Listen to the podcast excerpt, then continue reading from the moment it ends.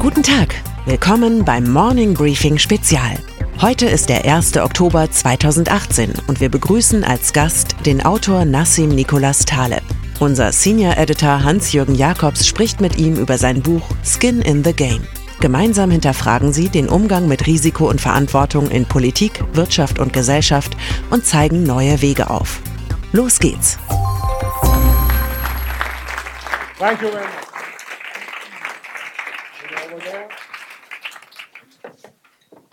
I don't know if you realize, but there's a rule.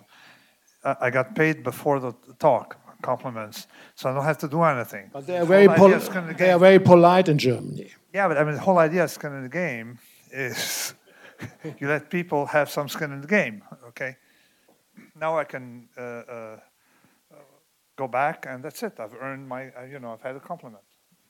But let, let's have a, a bit of discussion uh, for, for 45 minutes. Um, Professor Dr. Dr. Taleb, I would like to say Thanks, just yeah. in the beginning, Germany Professor is the only Dr. place Doctor, where you can use a, a, a, title like Professor, Doctor, Doctor. It's the only place left on the planet Yeah. where Like- it's no longer a joke. So it's In Austria, it's even better, but uh, you know, we are the same here. Yes, let's start uh, with the very beginning of your book. You dedicated this book to, to two persons who are quite different. On one hand side, it's Ralph Nader, the lawyer who has been fighting all his life for consumer rights and who is uh, kind of uh, figure in, in the uh, leftist milieu, in, in the liber- among the liberals. And on the other hand, you dedicated that book to Ron Paul, a strictly conservative guy, a member of the Republican Party. Why did you choose these well, two w- people? One thing that Ron Paul is a libertarian. He's not uh, a conservative, a- so it's quite different. A- and let me Part tell of you, the Tea Party movement, also. huh? No, No, not but- Ron but he Paul. inspired No, you. no, no, No, no, no, no. okay, So, so okay. that's the whole thing. So let, Okay. let me. uh, The, the, so Ralph Nader. Uh, I, I I- I was friends with Ralph Nader, but he was um, well, very instrumental when I had my fight with Monsanto. Know, Monsanto, you know, evil firm bought by a German company. So- Belongs now to Bayer Exactly. here, yeah? So and so I, I studied what he did, and, and he is he has created tools for citizens to fight large corporations. So it's fighting the power of basically nobody can exert power over you. Okay, thanks to the court system, and he had the tort mechanisms to prevent that. So he gave us the tools via the court system to fight evil corporations. Okay, and Monsanto is an evil corporation. Ron Paul Is Bayer now an evil corporation? is Bayer. Bayer? ho- uh, it probably definitely now that they, they own that that that, that, that, that junk. Yes. Okay. And and I know something because I was uh, uh, under a smear campaign by Monsanto, so I know what it feels like. And um, and, and weaker scientists, I uh, can put myself in the shoes of weaker scientists, who who really uh, don't have the the independence, you know, to fight Monsanto, and and and can, can be well, actually many were broken by by Monsanto. Anyway, so the idea of Ron Paul is the same: to avoid having a bureaucrat, rent-seeking bureaucrat, own you. You see, and and we should learn from the experience of the Soviet Union what it means to have someone own you. And effectively, what happened recently, I mean, Ralph Nader, I know Ralph rather well because he ethnically comes from the same group I come from, Greek Orthodox from Lebanon. And, and so maybe people, it's in the water or something, or the genes, but he comes from the same. So I knew, and, and he knows my mother, his with my mother, right? Became friends with my mother. So the, uh, the, the, so, but I was always arguing with Ralph Nader. He likes regulations as well. And it turned out that the court system in America allows us to circumvent, to, to, to, you know, regulations can be gamed by large corporations, not the court system. And, and you know what happened? Monsanto owned the EPA. Basically, large corporations in America own regulators. I don't know if you know that Geithner, the minister of, the equivalent minister of finance, gave Wall Street in 2010 the biggest bailout ever under Obama. And guess what? The minute he finished his term, I mean, uh, when, when, when, when uh, Obama finished his term, he got a $5 million job, multi year contract, with a Wall Street firm. okay? So, and the same thing Monsanto did. You own a regulator by hiring former regulators later on, five times the salary. Okay, same Boeing does with uh, with the uh, FAA. It's the same thing. So basically, the court system is still pure, and these two people. And I'm in favor of torts. If you harm me, I'm going to take you to court, and no matter how powerful you are, okay, as an individual, you're not, never going to be able to break me. That's the idea of Ralph Nader. So Ralph Nader is still not convinced that his own ideas outperform regulations, okay? But reality has proven so. So uh, you have worked um, as a trader, hedge fund manager, author, scholar. Where did you show most skin in the game? Um, practically, show skin in the game and, a lot of things. I mean, I discovered the ethics of skin in the game over time. Mostly, and let me explain the Robert Rubin trade which was an anti-fragile. Actually, the book Brita is a reason I did skin in the game. I started, you know, when you start a book, it's an adventure. You don't know where it's going to end. And she came to me. She said, "Oh, look at this guy. He has an 80-page book that summarizes everything. okay, why don't you do the same?" Looked at it and said, "An 80-page book? Let me start." I ended up with a book that doesn't summarize anything I've written before, but it started off you know, with the, uh, with, with the idea at the end of asymmetry, at the end of anti-fragile. And it's about the Robert, Robert Rubin trade. Robert Rubin, you have two kind of risk takers. Those who risk their own funds, okay, take risk for their own sake, okay, and those who risk other people's funds, they keep the return. Robert Rubin made $120 million, 100 million euros, over 10 years at Citibank as vice chairman. And when Citibank went bust, he didn't show up with his uh, checkbook, okay, to return the money. Who took his risk? Citizens. And who paid for this risk? Citizens, basically. So, bus drivers, uh, Spanish uh, grammar specialists, uh, common theme in the book, um, hairdressers, all right, bakers. Okay, so this is uh, the idea of uh, uh risk taking. You can. There there's an honorable way to take risks when you stick your, you know, you stick your neck, you put your neck on the line, and you take risks and you own your own risk. Okay, it's a complete different proposition. There are many Bob Rubins in the systems. In the they system? are everywhere, basically. And this is the problem of the experts. this is the expert problem we have. You have the class of people who never, never, never own the risk.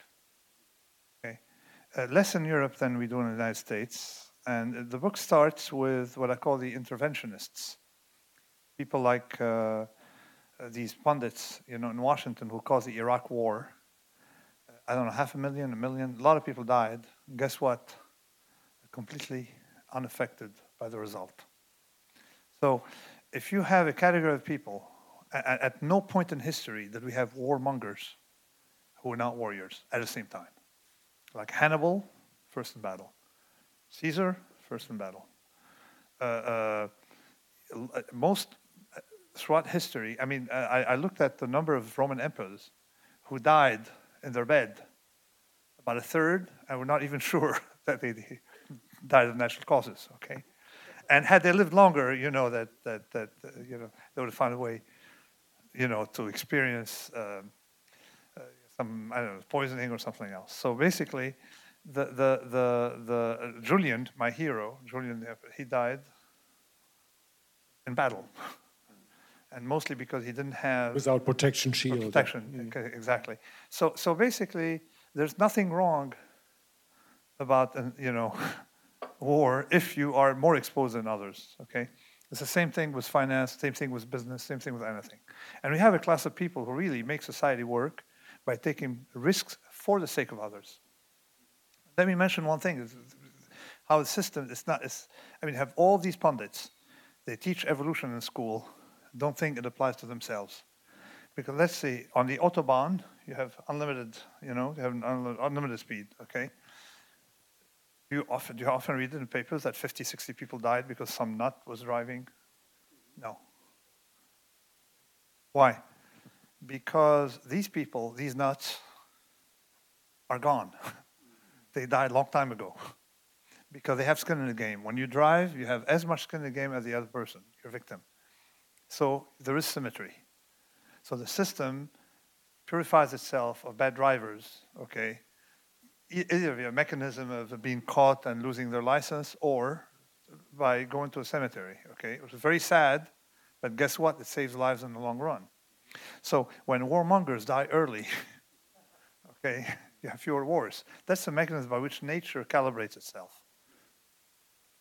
And, and there's a symmetry everywhere in nature that is broken today with a bunch of warriors sitting in, a, an air-conditioned office in uh, the DC suburbs and pushing buttons. I mean, it doesn't work that way. Stick a bit to the financial market. Um, Bob Rubin, he was a former Secretary of Treasury in the US, and before he has worked many years for Goldman Sachs. What about the Goldman Sachs factor in that whole financial system? Okay, no, but and, what happened during the Goldman Sachs was at Goldman Sachs. Okay, they cashed out by selling, of course, to the public, and then, of course, uh, you know. Uh, they, they, they joined it. Plus, when you go to government, I don't know if you know the rule, but when you go to government, you're allowed to sell whatever you got without paying capital gains. So very often, I mean, leaving Goldman Sachs to go to government typically is not a, a, a big, uh, it's, it's, not a big uh, cost uh, to the person, okay, it's a reverse. So it's a way to cash out.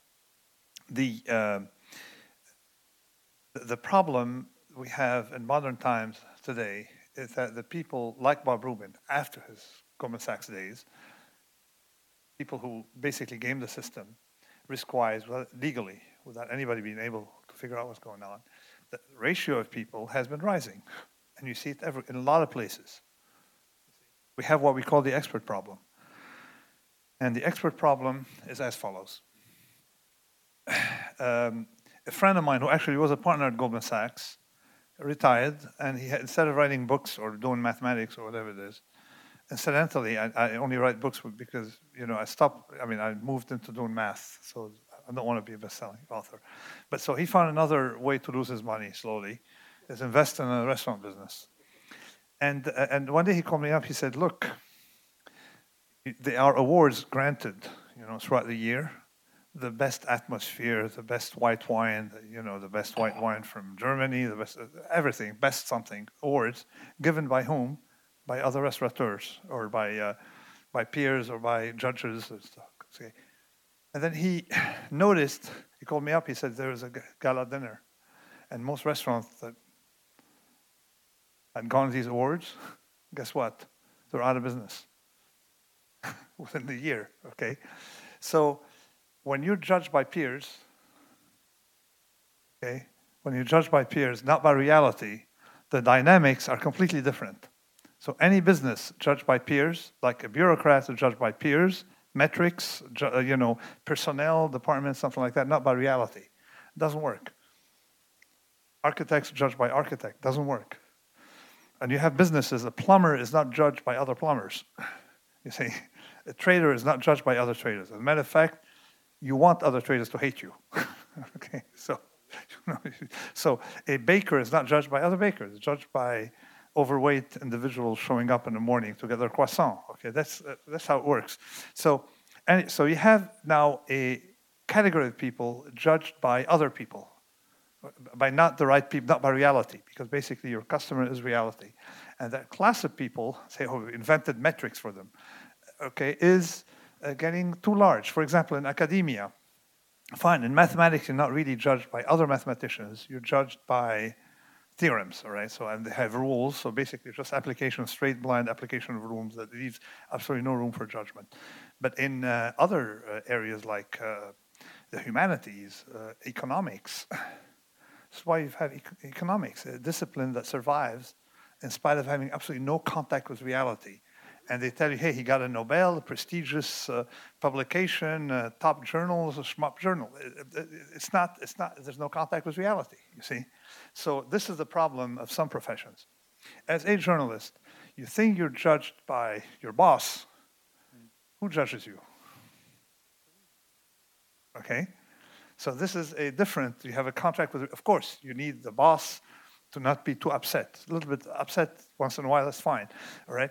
But you're judged by the readers, okay? But but but a, I went to London after the publication again. I was invited to dinner. There was a bunch of ministers at dinner, and they said, "Well, it's a great idea, but guess what?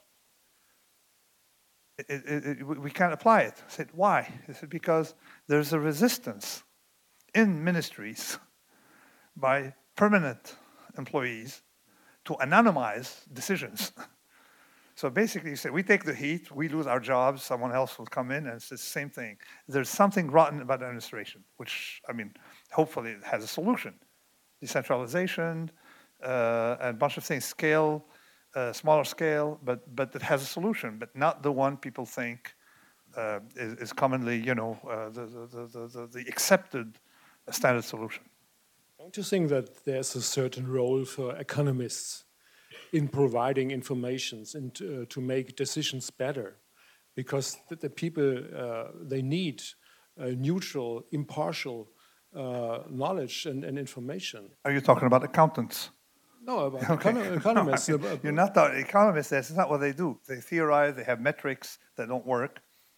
And and uh, they, they're not and and and then they, they and they give one it's a circular what i call a circular peer peer a, a peer uh, no i call it a circular uh, sorry?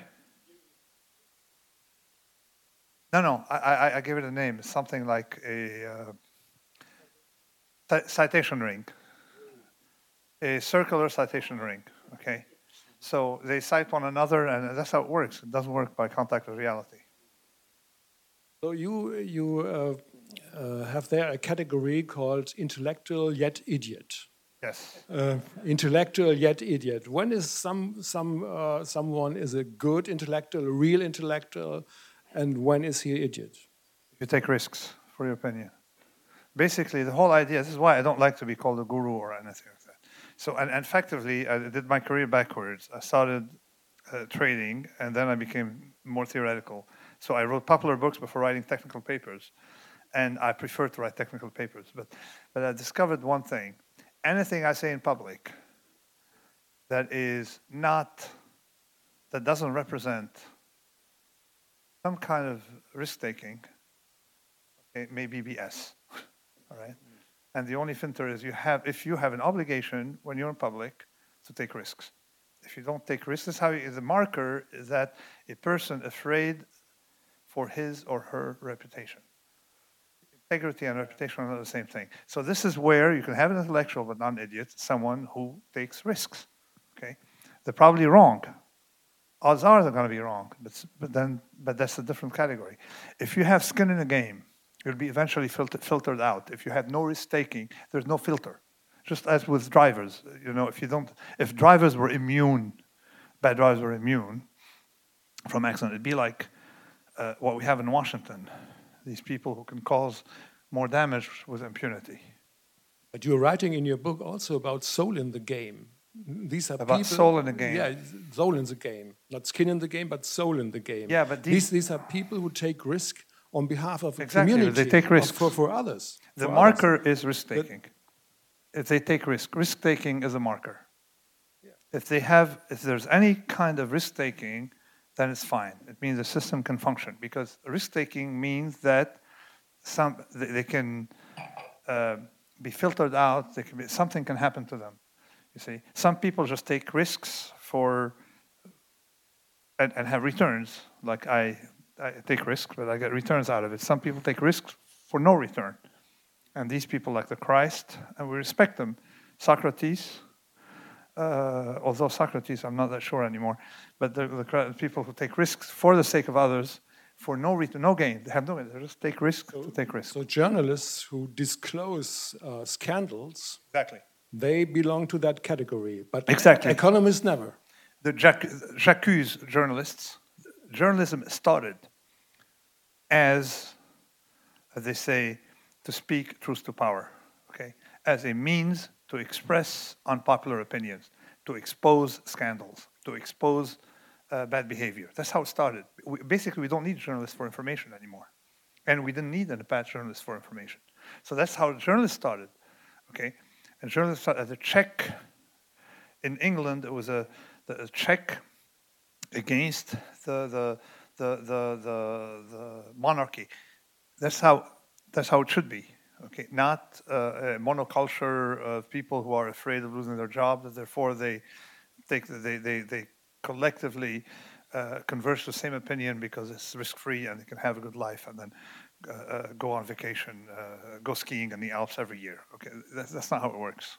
Okay. In your book, you are writing that entrepreneurs are the heroes in our society. Yes. And uh, say, okay, if it's like that, if an entrepreneur takes a helm in the political system, he may be the biggest hero in that society. Is that true? No, you don't want you, you want you don't want the political system to be. Um, and you know you don't want it to be an act of uh, heroism. Basically, you want the political unit to be small enough for it to be purely collaborative, and people are collaborative, as I discuss from the ideas of Ostrom, the lady who got that pseudo Nobel, but the only person who deserved it for the past 50 years since Hayek that you have a, uh, at some scale, okay, the politicians should be people gathering together, just as in a Swiss canton. And a good country is a country where the person on the street doesn't know the name of the president. Like Switzerland, that's the best functioning democracy ever. And, and, and, and probably uh, with the United States, the longest lasting democracy. So, so this is what you need, not heroes coming and, uh, and big charisma people. I was trying to ask for Donald Trump in that way. No, Donald Trump was elected. No, let me talk about skin in the game.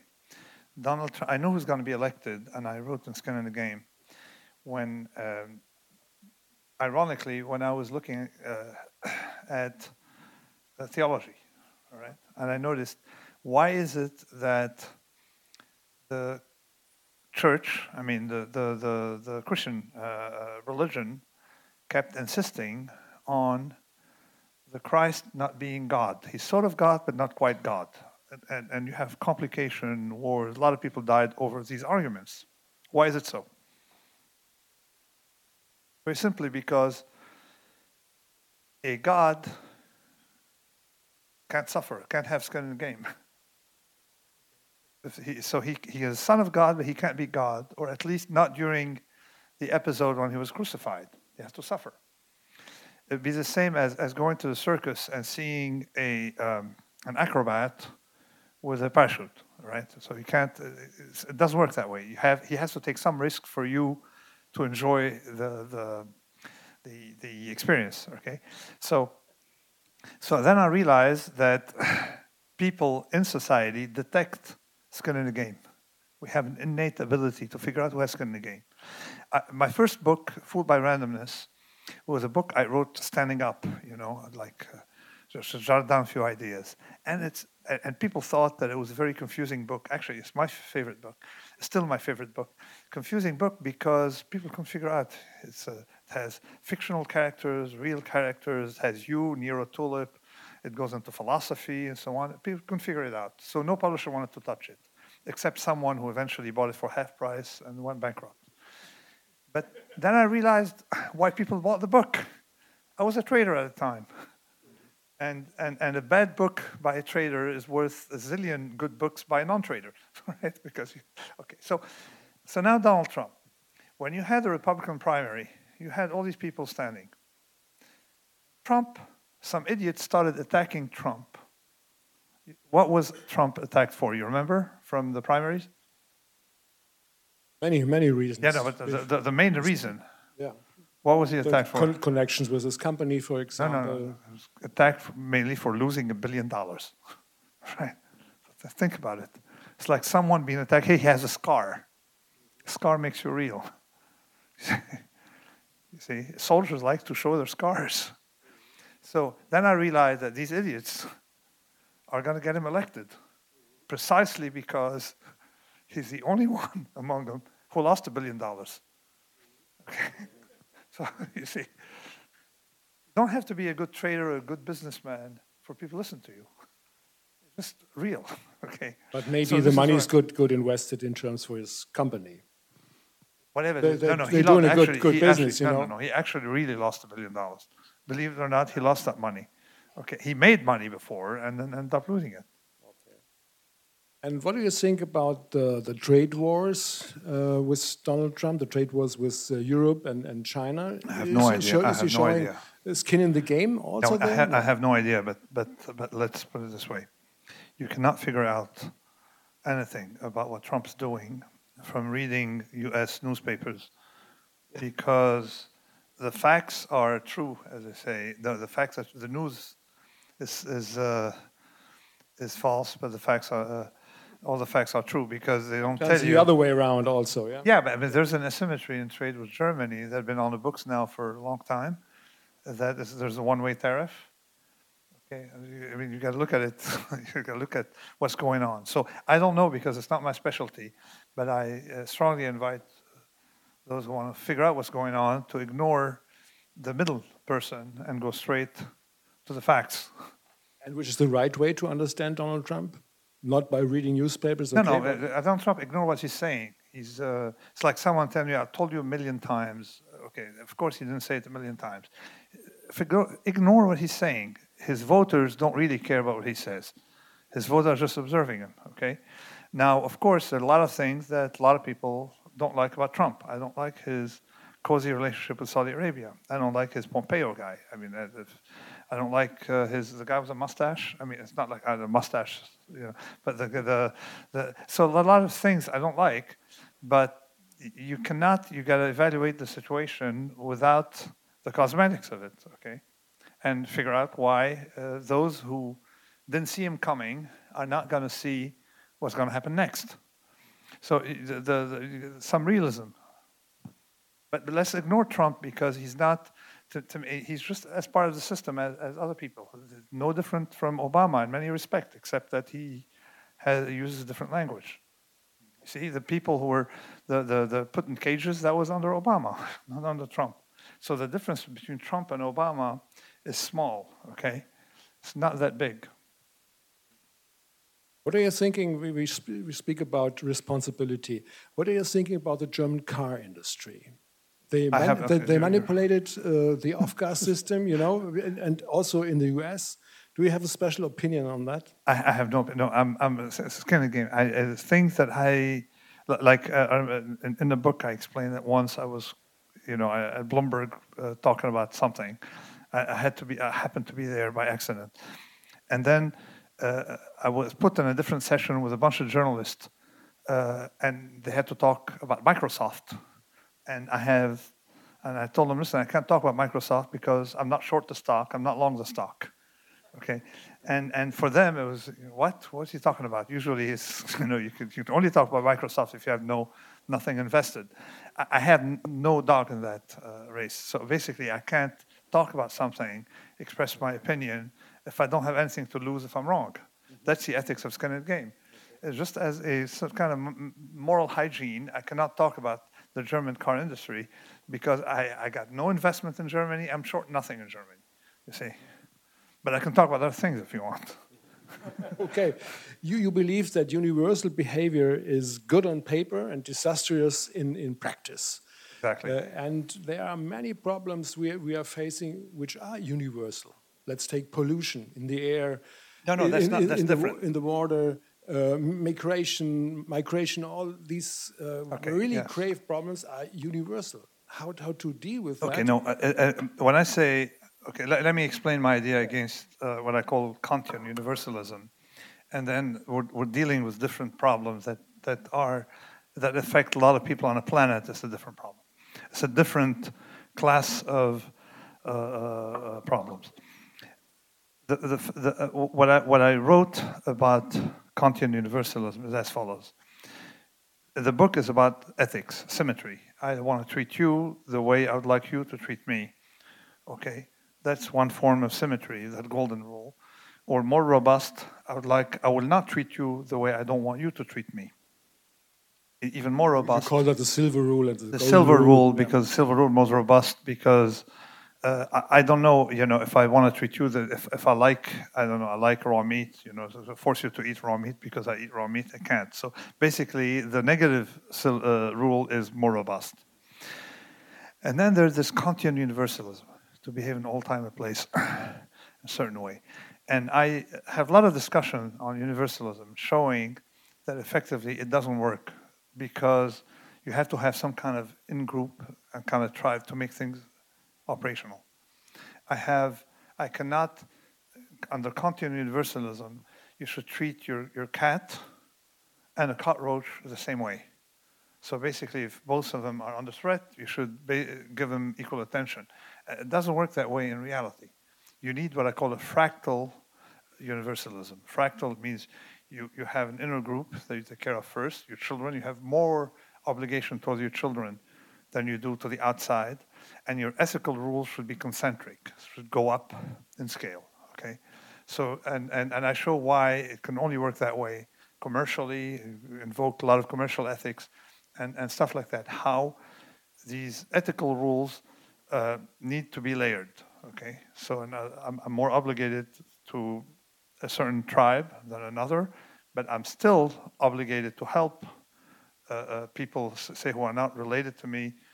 I'm still obligated to help them, but if people don't take care of their children first, then then you have a problem in society, and and you go that way. Now, when we talk about so a mayor of a village should take care of the constituents and the, the, the village as a whole should deal with other villages, you see. And the county then would deal with other county and so on, and a federation with other federation.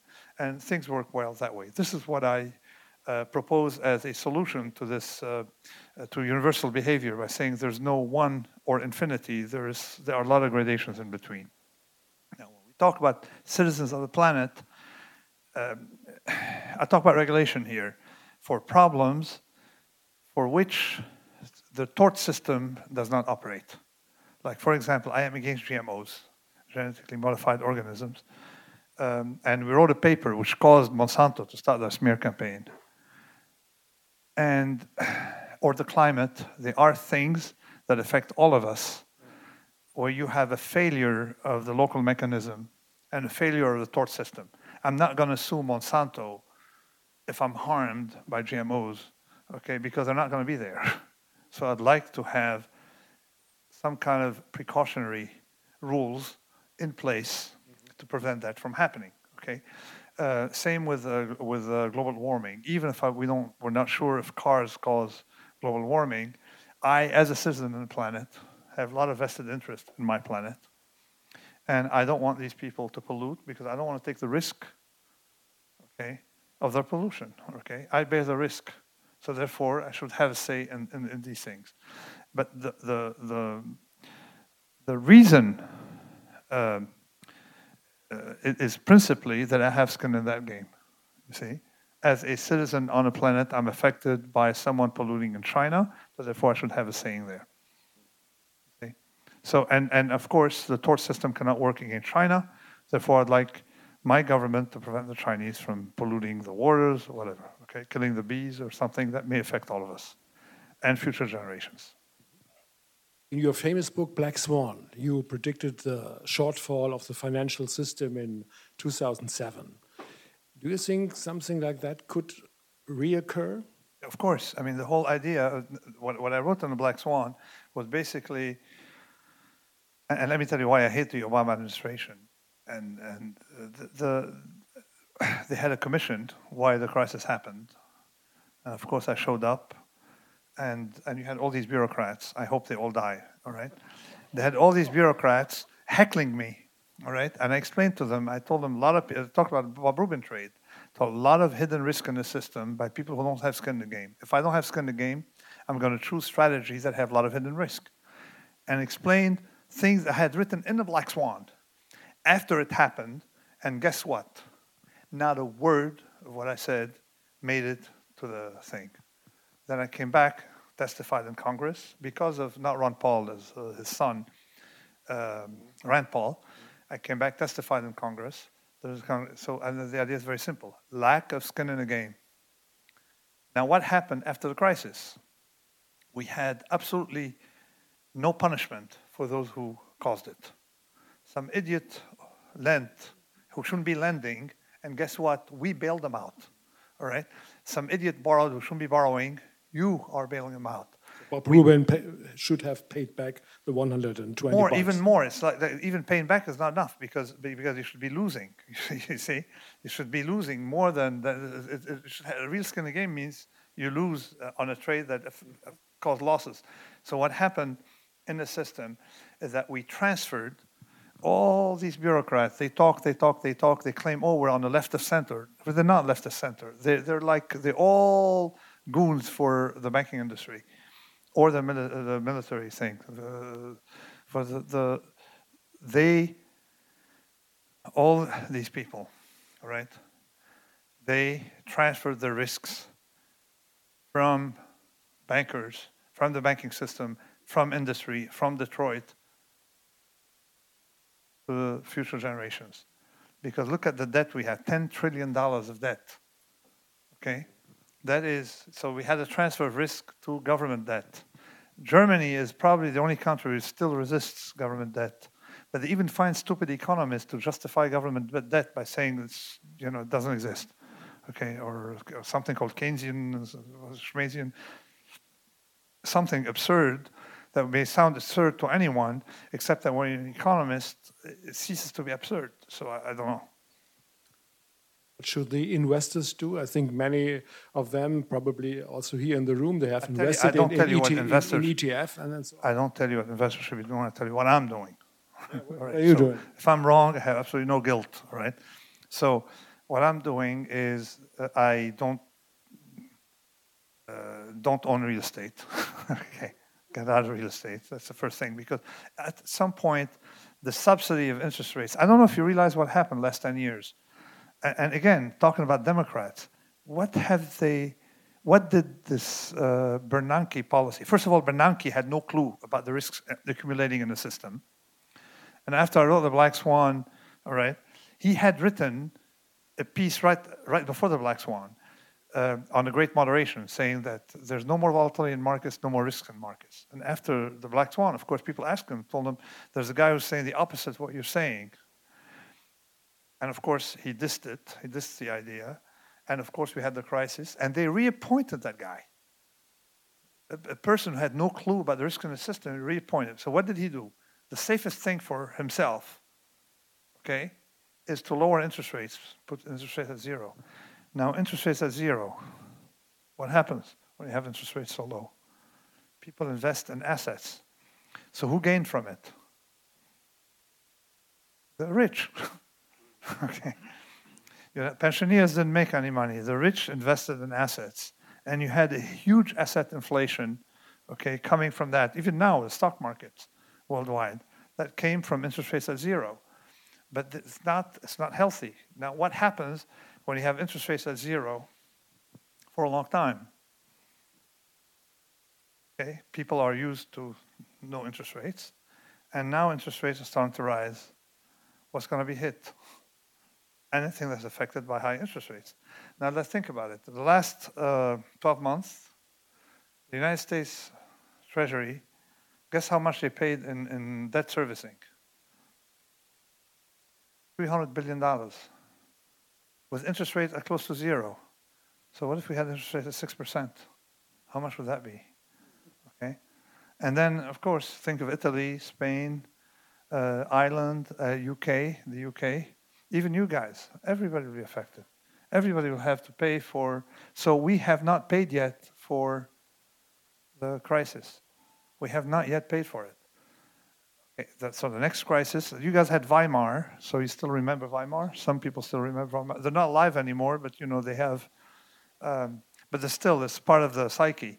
But other countries haven't had Weimar. They had no idea. You think Paul Krugman uh, knows? Uh, first of all, he doesn't know anything about anything. But aside from that, do you think he knows anything about Weimar? No. So, so the debts, the overvaluation of, of stocks and real estate, and the concentration in the markets. Are, No, are these the, the real risk factors now? The real estate is the biggest risk factor. You can see it already.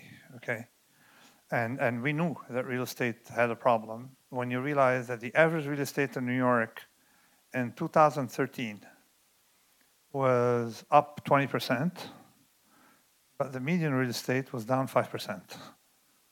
So you know the upper end that was printing at high level, at higher prices.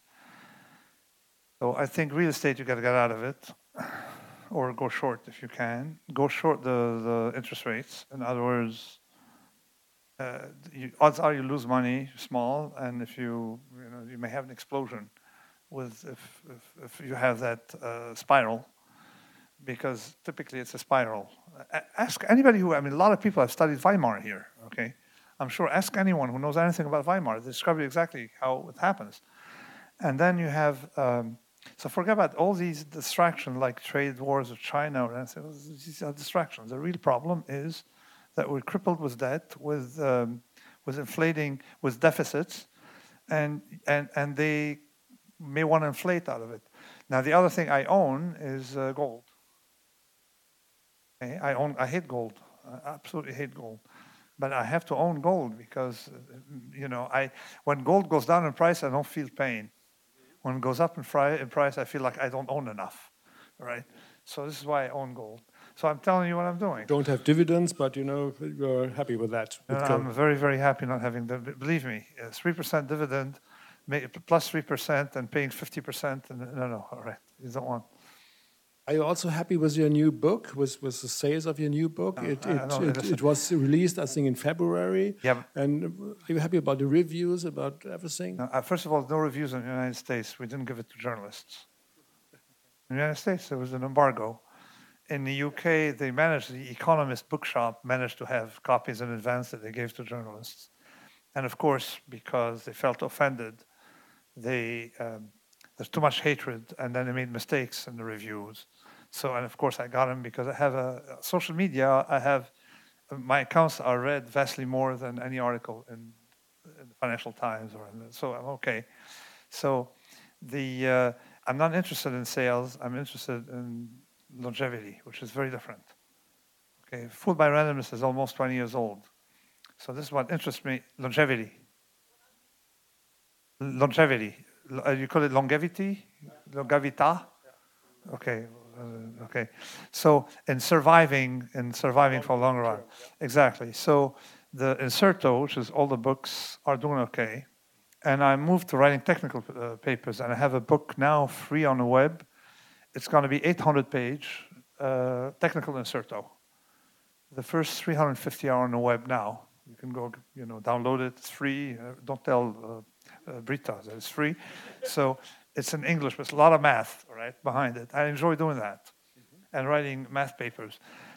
The, the, the way, I, I, don't know, I have the feeling that, that when I make it to a bestseller list, for bullshit vendors, right? A lot of them, I mean, not all are bullshit vendors, but a lot of bullshit vendors. So I don't like that category. So if someone says, hey, he's the best-selling author, I hate it.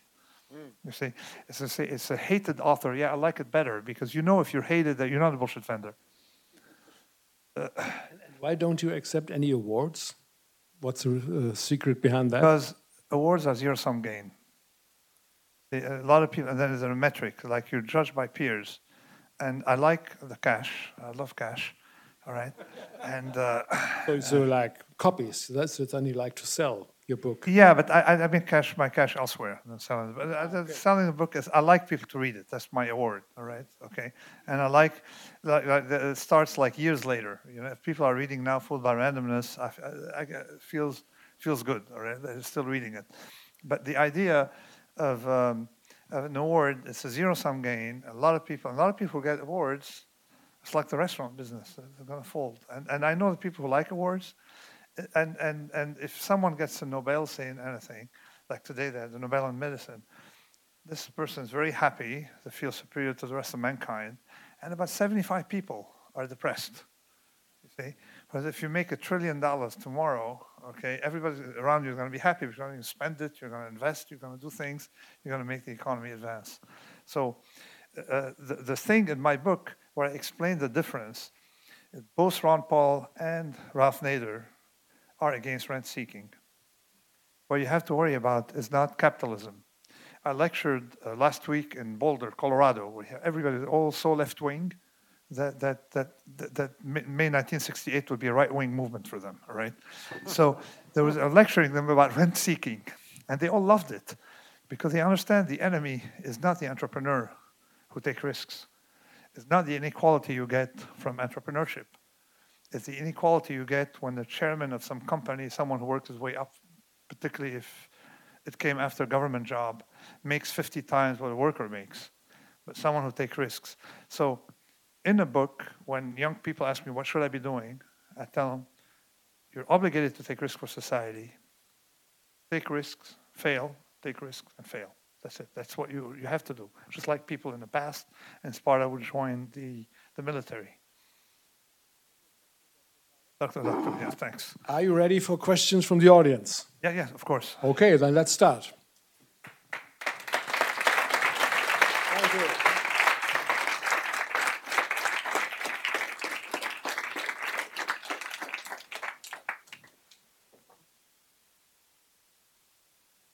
So uh, you illustrated a lot of examples how a system of no skin in the game is facilitated. If uh, you had the power to implement just one single particular rule in any regulation, what would it be? Change the system. Uh, okay, I'd, I'd, have, I'd have, uh, okay, I have one rule that I propose is any company that may be, may be bailed out in the future whether it's a car company, a bank, or anything, if it's going to be bailed out in the future, then employees should be treated like government workers. Same salary class as, uh, you know, as a Deutsche, what do you call it, the Bunds, whatever, okay, the, the, the, whatever, there you go, that's it. The, the effectively civil servants, that's one rule. The second one is no money made by a politician after politics should be kept, should give it back to society. Like, for example, if Obama makes $60 million writing a book, the taxpayer needs that money back. So I'd rather have people of the kind you may hate, rich people, go into government than people go into government to get rich, like the Clintons and the other people. That's another rule, for example. Nobody who enters government, because government should not be a stepping stone like becoming a Jesuit priest is used to be considered a great stepping stone. You have a huge culture, someone's paying for your studies, and so on. And after that, you have such a high uh, uh, intellectual degree of high intellectual sophistication, you can become uh, a treasurer of a bank. Right? That was in the old days. It should, should, should not work like that. Okay, government is not a stepping stone. If you want to enter government, it's like you enter a monastery. Okay, that's it. You, once you get in, you can't get out. So the people, okay, that was that's one uh, another rule. It's practical. It's very simple. Okay, and we get it. You know, in corporate life, you're often safe if you don't take risks, if you achieve goals that are achievable and kind of um, play low. What would you recommend an HR department in order to increase risk taking and thereby also having skin in the game for an incentivation okay. system? The only recommendation I would make is to shut down the HR department.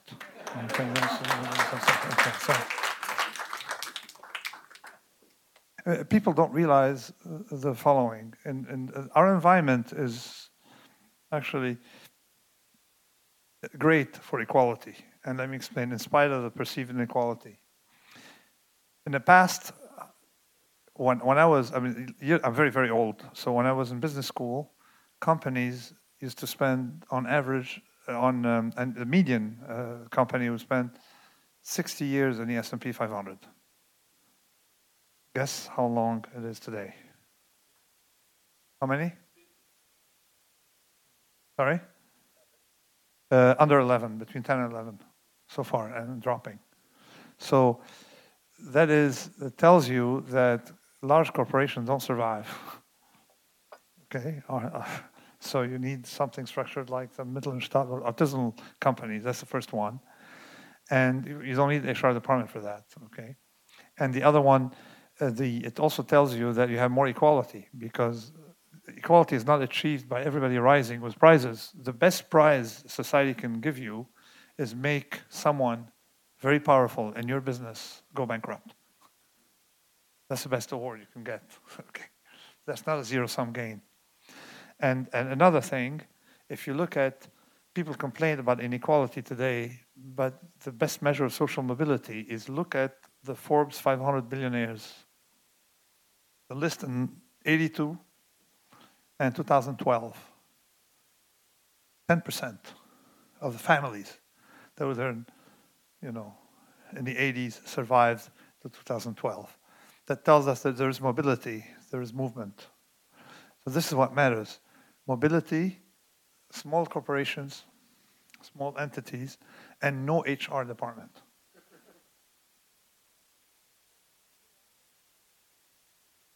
Kind of, okay. Well, Mr. Taleb, I'm, I'm a great fan of your books, and I've read them very thoroughly. Uh, I would like to make two opening remarks. One is, you know, if you are again asked, why don't you accept awards? I, I think I've heard an answer, because I want to be asked, why don't you accept awards? Actually, it's not. It's not Now, now secondly, uh, with, with regard to the financial crisis, at least in the United States, the government has gained money through their investments, whereas in Germany, they have bil- billions of money still deficit, saving big Landesbanken and, and other banks.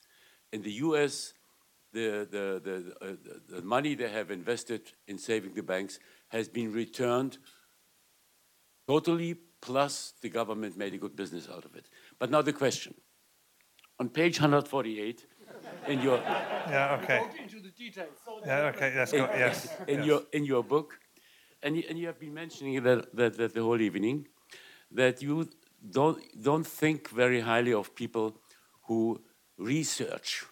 You are asking in your book sh- they should be forced to work 10 years as bakers or, or, or, or postmen or so, and, and, and then only go into research.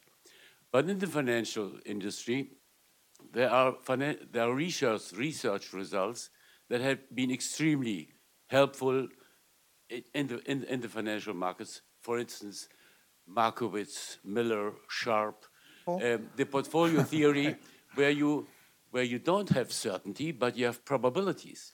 And life is, there's nothing, very little is certain. Okay. And the probabilities are there, and they are, these are helpful Okay. insights if you Uh, have let me- okay, if let- you let have- an- yes. if, if you if you analyze financial markets over 200 years and you have a relationship between money market rates capital market rates uh, stock returns it's not always predictable So let- but let- let an- me answer just, uh, it's quickly. helpful it's Okay. a helpful tool I Okay, think. so, so let me answer quickly. The first uh, question, the argument that the government took your risk, okay, the taxpayer took your risk, okay, therefore uh, it's okay, Citibank didn't cost anything, is bogus, okay, uh, because basically you got later stopped out by the government. What if the government failed? We're not looking at, had the government lost money, who would have paid for it? That's the first one.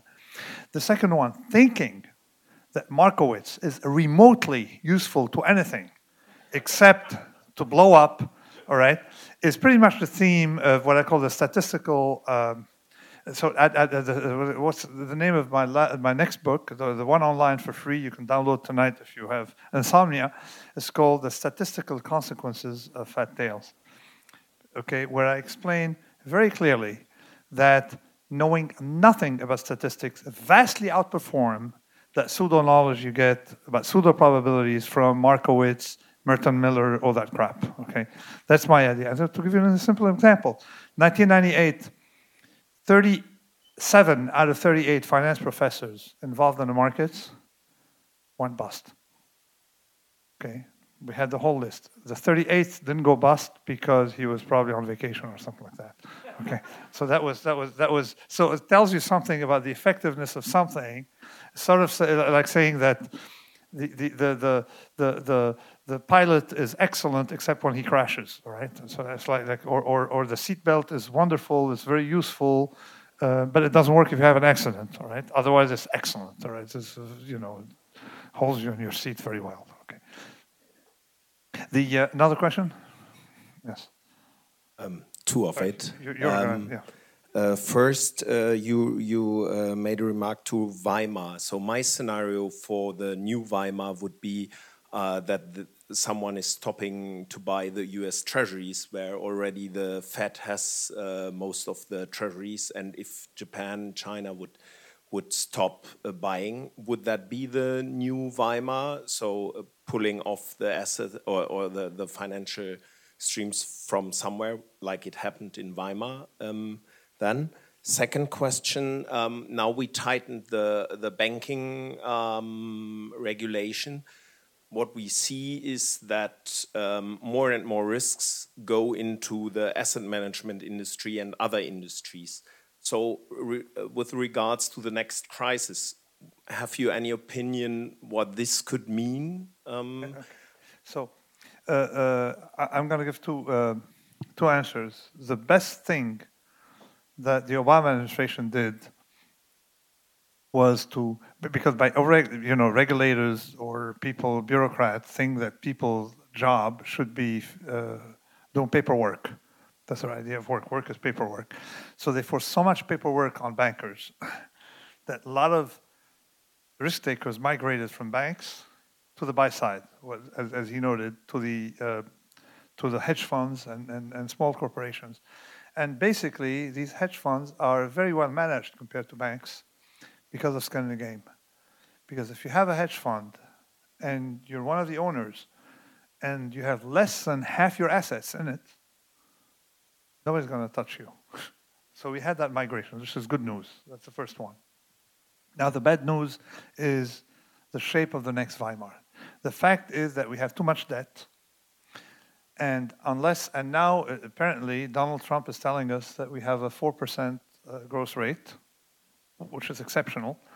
And if it's true and, and, and the thing continues, then maybe we may be able to avert that problem because internal growth would take us out of that debt. But if it doesn't, we don't sustain, we cannot sustain such growth. Or maybe these numbers are just cosmetic, all right? We don't sustain the growth, then of course you're in a situation where you have to have a bunch of um, you know foreigners keep buying your debt. So it becomes like a Ponzi. I mean, we know what happened to Madoff. It's the same situation. It becomes a Madoff. Debt has has always Ponzi attributes. Okay? Particularly when you have to borrow more to be able to repay your your uh, and and uh, so your your uh, so so this the, the attribute is everywhere whether it's the U.S. government or not whether Krugman accepts the idea or not maybe they don't know anybody who has seen people go bust in the flesh will tell you that it's the same attribute if you have to borrow more so we, we and and effectively the United States depends on the Chinese and and others to buy their debt so. So that's the next Weimar.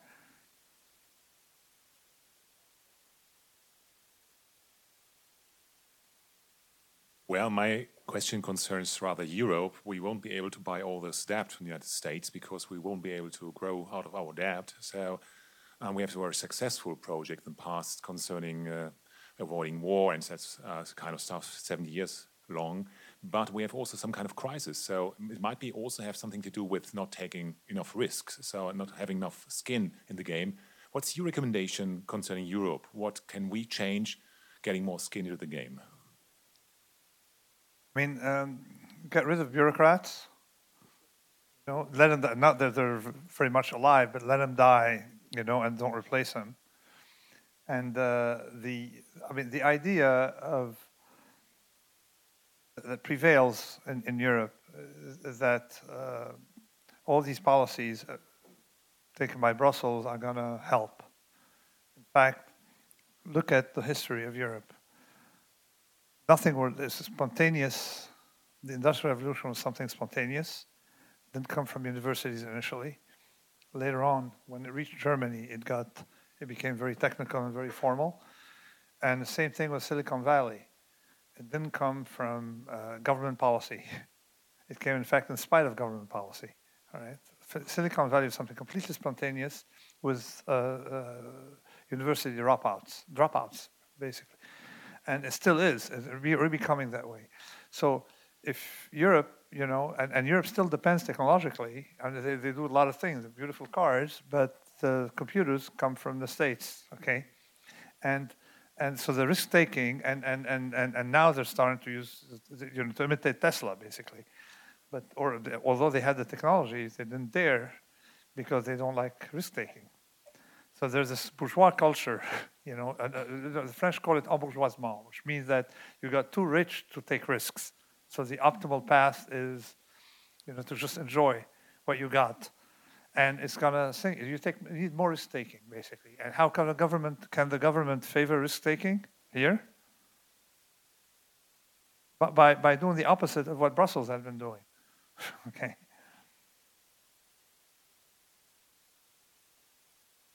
Thank you.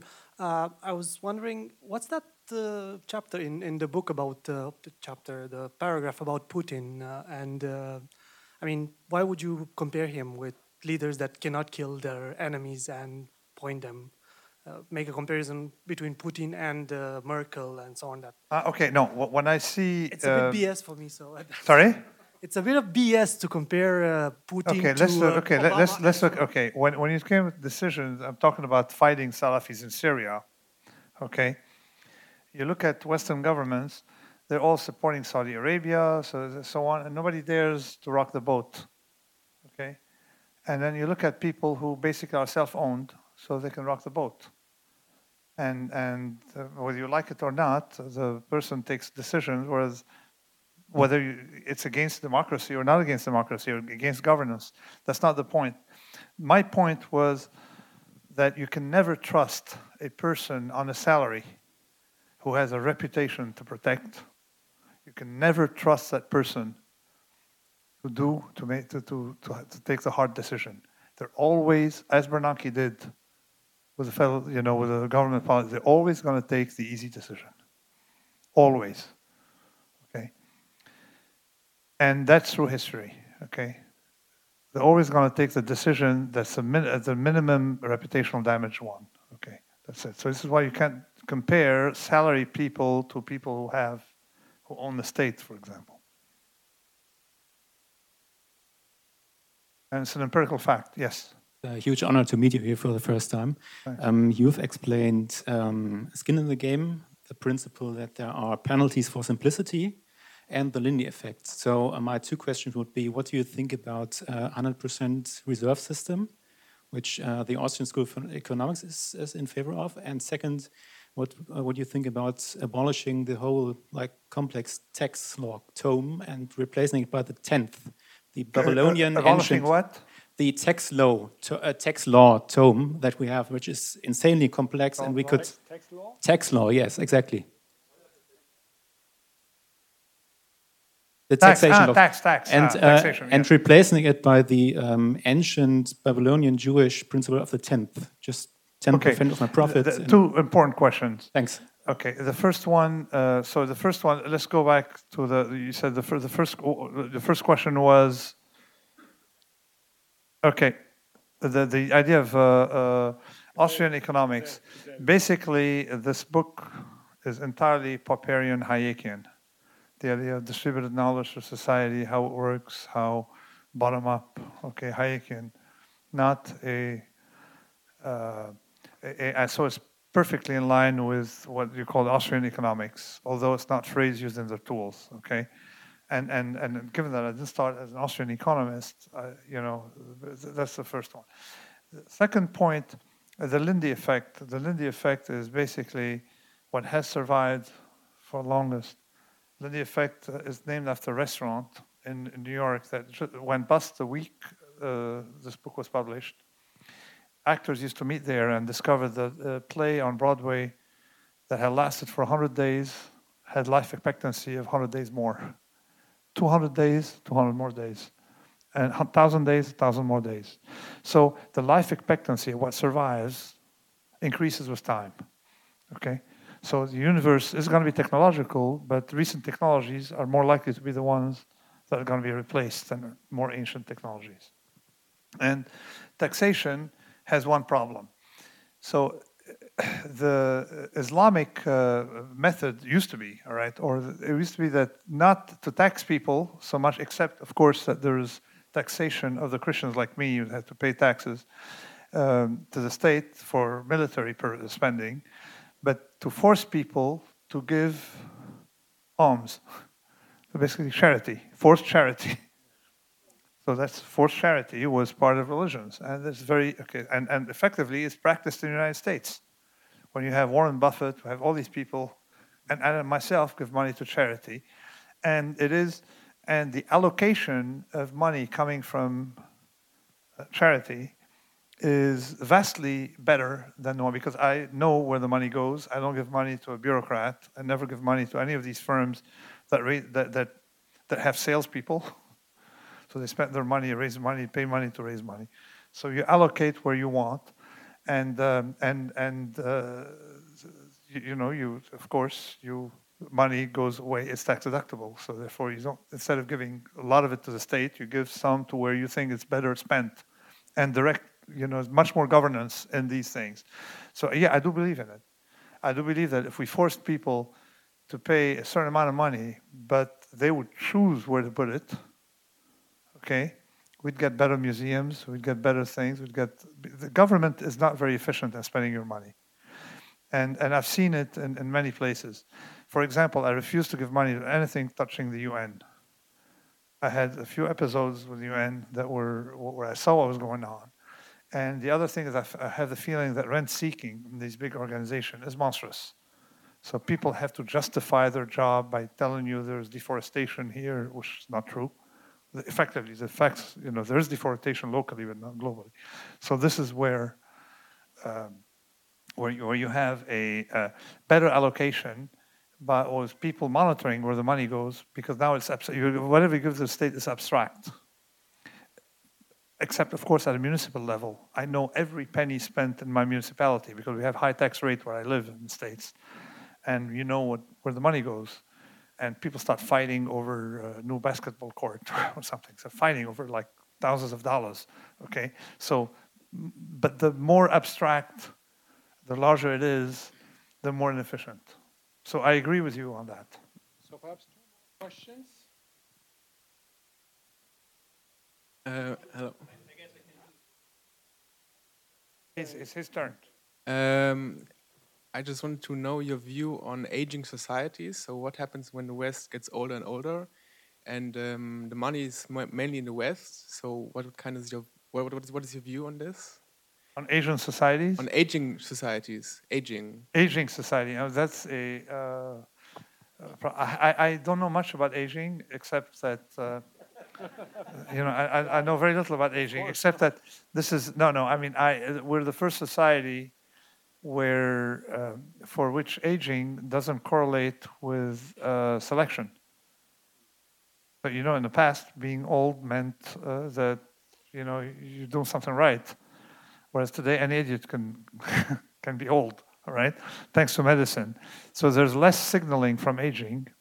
That's the first problem. It's also the first society where uh, there's not much respect for the elders like um, I don't know if you know that uh, you know in Rome, uh, in China, still today, you know, so far, uh, there is a respect for for the age, for, for age. So that's the only thing I, I, I, can talk about. But I have no idea because the problem is the the a lot of people are telling you that we live longer. In fact, life expectancy has started to decline, from, uh, largely from over medication. They don't tell you that. They want to show that, hey, everything's getting better. There's some things where it's not really getting better. So I, I don't know much about the, the statistics of it. Okay, next question. Yes, um, there's a whole industry who is founded to manage risk. It's a, it is a, the insurance in the industry. What do you think about um, their way of doing their jobs? They can insure um, personal risk and business risk. Is it a fake industry? No, it works very well. The insurance industry works very well. It is Lindy. I've been doing it for five, six hundred years, very effectively.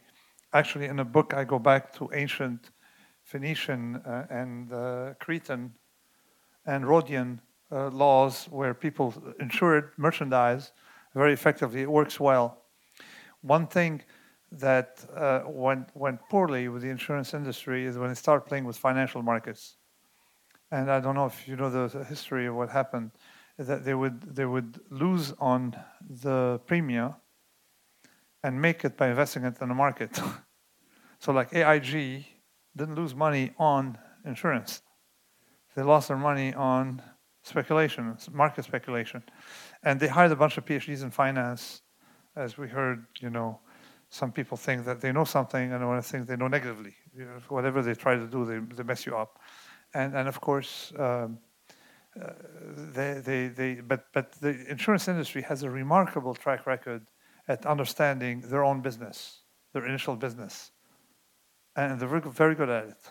The only thing they're missing now is on aging because um, because some people may suffer if life expectancy keeps increasing. So maybe they're poisoning water, the water somewhere, you know, to make it shorter. I don't know. Okay, last question. Um, you were asked initially uh, whether you have straightforward recommendations. Uh, you gave two. The second one was uh, to ask the Clintons not to be rent seekers after office, or generally that the politicians should not get money after it. On the, on the other hand, um, you told us uh, you like cash yourself.